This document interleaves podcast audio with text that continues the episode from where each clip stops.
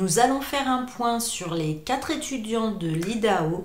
Que s'est-il passé heure après heure pour ces quatre étudiants? C'est parti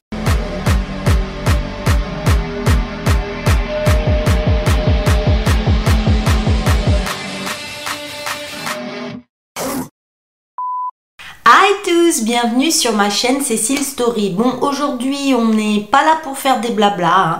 donc tu vas tout de suite t'abonner et on commence à reprendre cette affaire. Oui, c'est l'affaire des quatre étudiants de l'IDAO qui ont malheureusement été retrouvés il y a un mois et demi assassinés dans leur maison à coups de couteau et on ne sait toujours pas qui est le tueur. Par contre, en ce qui me concerne, il ne se passe pas une heure sur mon YouTube dans les commentaires sans que vous me demandiez bah, de vous donner des nouvelles de ces quatre étudiants et c'est ce qu'on va faire aujourd'hui.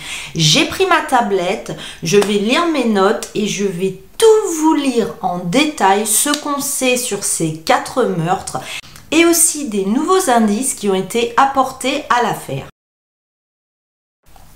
En effet, quatre étudiants de l'université de l'Idaho ont été brutalement assassinés il y a plus d'un mois et la police est toujours à la recherche d'un suspect dans les meurtres non résolus mais qui ont totalement secoué la ville et les alentours. Tout le monde est terrorisé bah, de savoir un tueur en liberté. Les victimes sont Ethan Chapin, 20 ans, de Conway, Washington, Madison Mogen, 21 ans, de Kurdalen, Idaho, Xana Kernodle, 20 ans, d'Avondale en Arizona et Kaylee Gonzalez, 21 ans, de Radrum, Idaho.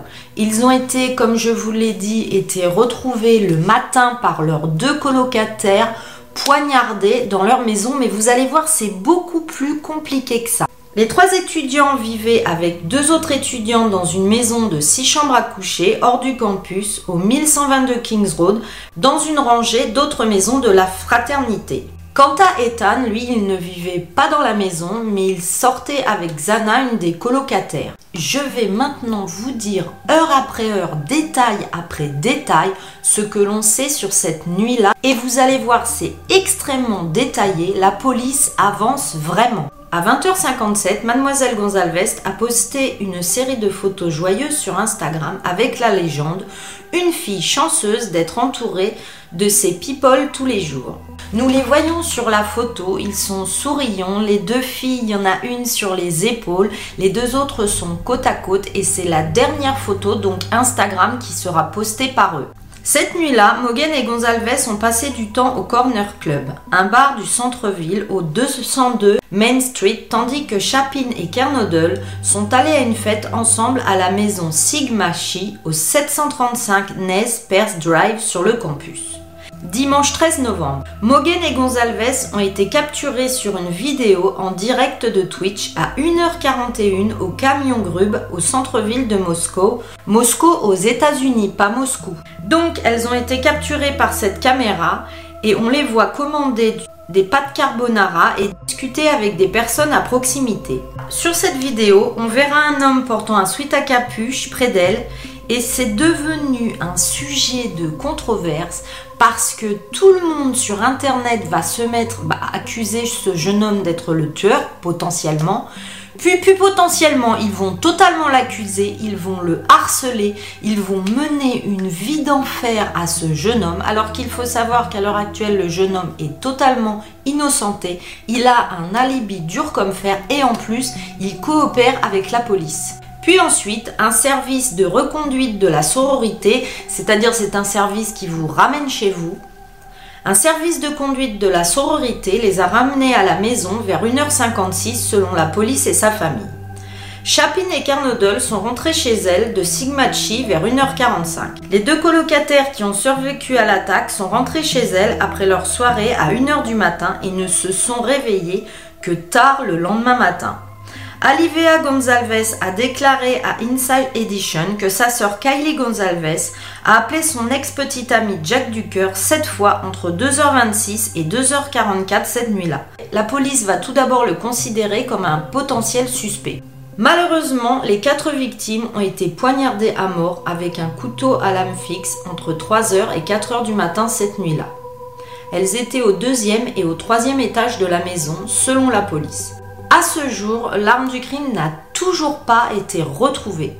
C'est alors que les deux colocataires survivants ont convoqué des amis dans leur maison parce qu'ils croyaient que l'une des victimes du deuxième étage était évanouie. Alors, ça fait beaucoup de controverses sur ma chaîne et moi-même je le pense. Comment peut-on voir, je vous le redemande, quelqu'un allongé sur le sol et poignardé, donc ensanglanté, et se dire que cette personne est évanouie? Nous n'avons toujours pas de réponse à cette question, mais moi je me la pose toujours. Reprenons. Un appel au 911 a été passé à partir de l'un des téléphones des colocataires survivants à 11h58 de l'intérieur de la maison, signalant une personne inconsciente. La police a déclaré que plusieurs personnes avaient parlé au répartiteur du 911. Puis, à 14h ce dimanche, l'université a informé tous les étudiants bah, des quatre meurtres et leur a dit de se mettre à l'abri. Cependant, je ne sais pas pourquoi, cette ordonnance a été levée une heure plus tard. Le maire Art Bedge a déclaré à un média que les meurtres étaient un crime de passion avant de revenir en arrière dans une déclaration à Fox News Digital affirmant qu'il s'agissait de l'un des nombreux motifs potentiels en cours de l'enquête par les enquêteurs, donc peut-être crime passionnel ou autre. La police a déclaré qu'elle ne croyait pas qu'il y avait un risque pour la communauté, bah histoire de rassurer la ville qui est totalement en panique comme je vous l'ai dit au tout début Plein d'étudiants ont fait leurs valises et sont retournés dans leur famille, et même des gens qui habitent, qui résident dans cette ville et travaillent, qui ne sont pas étudiants, mais ont pris des congés pour partir dans leur famille. Ils sont terrorisés parce que oui, à cette heure et même là pendant que je filme la vidéo, un tueur ou des tueurs rôdent et on ne sait pas qui c'est. Et bien sûr, bah, du coup, les résidents de Moscou et les étudiants et les familles des victimes se sont plaints de l'information limitée que la police donne et même contradictoire publiée bah, par les agents publics. Mercredi 16 novembre, lors d'une conférence de presse, le chef de la police de Moscou, James Fry, a révélé aux journalistes pour la première fois qu'il y avait deux colocataires à la maison pendant l'horrible attaque et qu'elles n'avaient ni été attaquées ni été réveillées. La police ne donnera pas d'explication pour cet appel des colocataires à la police qui arrive plus de 8 heures après les meurtres ils signaleront juste qu'il n'y avait aucun signe d'entrée forcée. La police dira Nous n'avons pas de suspect pour le moment et cette personne est toujours là, oui. Nous ne pouvons pas dire s'il y a une menace pour la communauté, mais comme nous l'avons dit, restez vigilants. Avec ça, eh écoutez, pour ceux qui habitent dans la ville et les alentours, débrouillez-vous. Jeudi 17 novembre, le coroner publie les résultats de l'autopsie. La cause et le mode de décès des étudiants a été officiellement annoncé. C'est un homicide par coup de couteau et le couteau, comme je vous l'ai dit, n'a toujours pas été retrouvé. A été déclaré que les victimes avaient probablement été attaquées dans leur sommeil avec donc un gros couteau et là c'est horrible chacune d'elles aurait reçu plusieurs coups de poignard et se serait réveillée pendant l'attaque. Il est important à noter aussi qu'il n'y a aucune trace d'abus intime sur les quatre victimes. Vendredi 18 novembre. La police a publié une carte aérienne traçant les mouvements finaux des quatre victimes de la soirée du 12 novembre au moment de leur meurtre. La police a également demandé au public de soumettre toutes les images et photos de vidéosurveillance qu'ils pouvaient avoir en leur possession. Lundi 21 novembre. On apprendra par les détectives que le chien de Gonzalves, Murphy, était à l'intérieur de la maison lorsque les étudiants ont été tués. Il n'a subi aucune attaque et était dans une autre pièce. Mardi 22 novembre, Kylie Gonzalves avait-elle un harceleur? Et oui, parce que comme je vous l'avais dit dans ma vidéo d'avant, Kylie se rendait dans une entreprise quand elle a été suivie par deux hommes, deux hommes qui diront plus tard bah, qu'ils avaient l'habitude de suivre les femmes mais qu'ils n'en faisaient pas plus. Et elle, elle avait eu très peur. Elle en avait parlé à sa famille, à ses amis, elle était totalement secouée.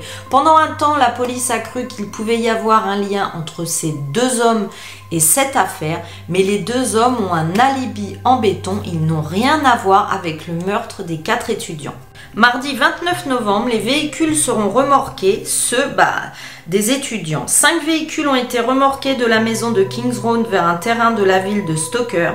Ils ont été perquisitionnés et font toujours partie de la scène de crime. Il peut y avoir des preuves à l'intérieur. mercredi 30 novembre, plusieurs personnes vont être enlevées en tant que suspects et ça c'est hyper important parce que nous, bah, on avait émis plein de suppositions au niveau des suspects. Vous allez voir euh, tout ce qu'on pensait, ça va se casser la gueule. Écoutez donc ça. La police a publié une liste de personnes qui ne pensent pas être impliquées dans le crime. Les deux colocataires survivants. L'homme dans les images de surveillance près du food truck. Le conducteur qui a ramené Mugen et Gonzalves à la maison. L'ex-petit ami de Gonzalves, Jack. Toute personne à la maison de Kings Road lors de l'appel au 911. Donc Jack Kerr, l'ex que l'on pensait peut-être responsable, ce n'est pas lui. L'homme au food truck, mais ça on le savait déjà, ce n'est pas lui. Et les deux colocataires, pour l'instant, que l'on pensait peut-être responsables parce qu'on trouvait ça bizarre, bah, qu'il cru évanoui, puis ils ont mis tellement de temps à téléphoner, nous dans les commentaires, on pensait que c'était peut-être eux. La police dit, ce n'est pas eux. Depuis plusieurs semaines, des centaines de personnes se rassemblent pour des veillées dans l'université de l'Idaho et les familles des trois des quatre victimes se sont adressées à la communauté dans des déclarations déchirantes. Pendant ce temps, l'absence d'un message cohérent de la part des policiers a semé encore des confusions. Le procureur du comté de Lata, Bill Thompson, a déclaré que l'une des victimes avait sans aucun doute été ciblée. Alors un coup, il y a une cible, un coup, il n'y a pas de cible. On ne sait pas pourquoi la police est si évasive sur cette affaire. Quelques heures plus tard, bien sûr, le service de police de Moscou a qualifié le commentaire de Thompson de mauvaise communication et a déclaré bah, que personne ne pensait que le crime était ciblé officiellement. Lundi 5 décembre, le père d'une des victimes est préoccupé par les faux pas ou les faux dires de la police selon lui. Steve Gonzalez a déclaré à Fox News que la police n'était pas précise dans ses... En fait, Steve Gonzalez reproche à la police de ne pas tout dire, mais vous allez me dire si vous êtes d'accord avec ça, moi pas trop. Je ne sais pas si cela aurait changé quelque chose. Il pense que, bah, en fait, les quatre étudiants ont été poignardés. Ça, c'est un fait. Mais lui, il a vu que sa fille, bah, puisqu'il a vu le corps, a été effroyablement égorgée. Et il reproche à la police de ne pas avoir dit ce détail à la presse parce qu'en fait, sur les quatre étudiants, les trois ont été poignardés, mais sa fille est la seule à avoir été égorgée violemment. Et il pense que, il pense que c'est très important et que la police aurait dû le dire. Mais qu'est-ce que vous en pensez, vous? Je ne sais pas. Est-ce que cela insinue bah, que la personne en avait plus affaire à elle, contre elle Je ne sais pas. Qu'en pensez-vous il dira, il semble y avoir de la confusion partout où vous regardez dans cette affaire. C'est juste absurde le genre de choses qui se passe en ce moment dans cette affaire. Mais rappelez-vous, c'est lui aussi qui avait bah, pointé du doigt le jeune homme à capuche près du food truck. Il l'avait bah, totalement désigné comme tueur et il s'est avéré en fait que ce n'est pas du tout lui. Mais Malheureusement, à cause du père de la victime qu'il avait pointé du doigt, ce jeune homme avait été totalement mais harcelé, cela avait gâché sa vie pendant des semaines. Mercredi 7 décembre, la police demande des informations sur le véhicule blanc vu près de la scène de crime. La police a demandé de l'aide au public pour traquer une Hyundai Elantra blanche de 2011-2013 repérée près de la scène de crime au moment des meurtres et c'est ce que je vous avais dit dans la vidéo précédente, mais on en sait un petit peu plus au sujet de cette voiture. En effet, les enquêteurs pensent que le ou les occupants de ce véhicule peuvent avoir des informations critiques à partager concernant l'affaire ou voir pire, c'est peut-être le tueur. Et d'ailleurs, je vais vous mettre la photo dans la vidéo. Un jeune homme a fait une capture d'écran de son moniteur caméra qui a vu passer une voiture blanche cette nuit-là et la police est en train d'identifier les images pour voir si c'est cette fameuse Hyundai en question. Cela devient un peu comme une obsession, une frénésie. Tout le monde regarde ces caméras de vidéosurveillance pour voir s'il y a un indice ou si on voit le meurtrier ou cette voiture blanche. Il y a même un groupe Facebook dédié au meurtre de l'Idaho qui partage exclusivement des images de vidéosurveillance à propos de cette nuit-là, pendant et après les heures du drame. On verra même les images des amis qui se promènent dans le centre-ville de Moscou avec un homme qui ressemble au même étudiant au suite à capuche dans une vidéo de quelques instants. Voilà, cette update sur cette affaire est finie. Bon, vous avez vu qu'il y avait beaucoup de choses à dire. J'ai trouvé ça aussi très intéressant de faire bah, toute la chronologie heure par heure. Moi, mon sentiment, et vous me direz le vôtre, c'est qu'on n'a pas beaucoup avancé dans cette affaire. Alors, comme on disait dans les commentaires, est-ce que les policiers en gardent sous le coude ben parce qu'ils savent qui c'est et ils veulent des preuves pour pouvoir l'incriminer totalement ou alors est-ce qu'ils sont totalement perdus En tous les cas, je vous avoue que moi je suis très troublée parce que je pensais vraiment que les deux colocataires étaient impliqués ou alors l'ex-petit ami Jack Kerr et la police affirme que non. Dites-moi bah déjà si vous aviez vu mes précédentes vidéos, si vous étiez au courant de cette affaire et si tu es au courant de cette affaire, mais dis-moi ce que tu en penses. Après les nouveaux détails que je viens de te donner et surtout après ce que dit la police au niveau de l'ex-petit ami Jack Kerr et des deux colocataires, mais alors du coup les bras nous en tombent. Mais qui peut être le meurtrier ou les meurtriers et pourquoi? Est-ce que en fait c'était peut-être tout simplement une personne inconnue des quatre étudiants un psychopathe et qui les a ciblés au hasard et qui s'est attaqué à eux parce que moi je finis par penser que c'est quelqu'un totalement étranger à eux puisque bah tous les proches sont écartés un à un. Dis-moi ce que tu en penses. Je ne savais pas quoi vous dire comme emoji à me laisser pour cette vidéo pour mon référencement et l'algorithme. Alors laisse-moi un smiley en emoji. Si tu ne l'as pas encore fait et que tu regardes mes vidéos sans t'abonner, mais pourquoi? Parce que pour me remercier pour le travail que je te fournis, mais la meilleure chose à faire, c'est de t'abonner parce que nous, youtubeurs, quand on regarde les statistiques, on s'aperçoit que plus de la moitié des personnes regardent régulièrement nos vidéos ne sont pas abonnés. Alors abonne-toi, c'est ce qui m'aide vraiment. D'ailleurs, je voulais vous remercier pour votre soutien, pour vos pouces en l'air, pour vos abonnements, pour vos commentaires. Vous êtes vraiment des amours, mes zigotos. Merci, merci, merci, merci, merci. D'ici la prochaine fois, mais qu'est-ce que je peux vous dire? Eh bien, quand vous êtes dans la rue, tout simplement, et que vous changez de trottoir, bah, pensez à regarder derrière vous. Prenez bien soin de vous. Bye bye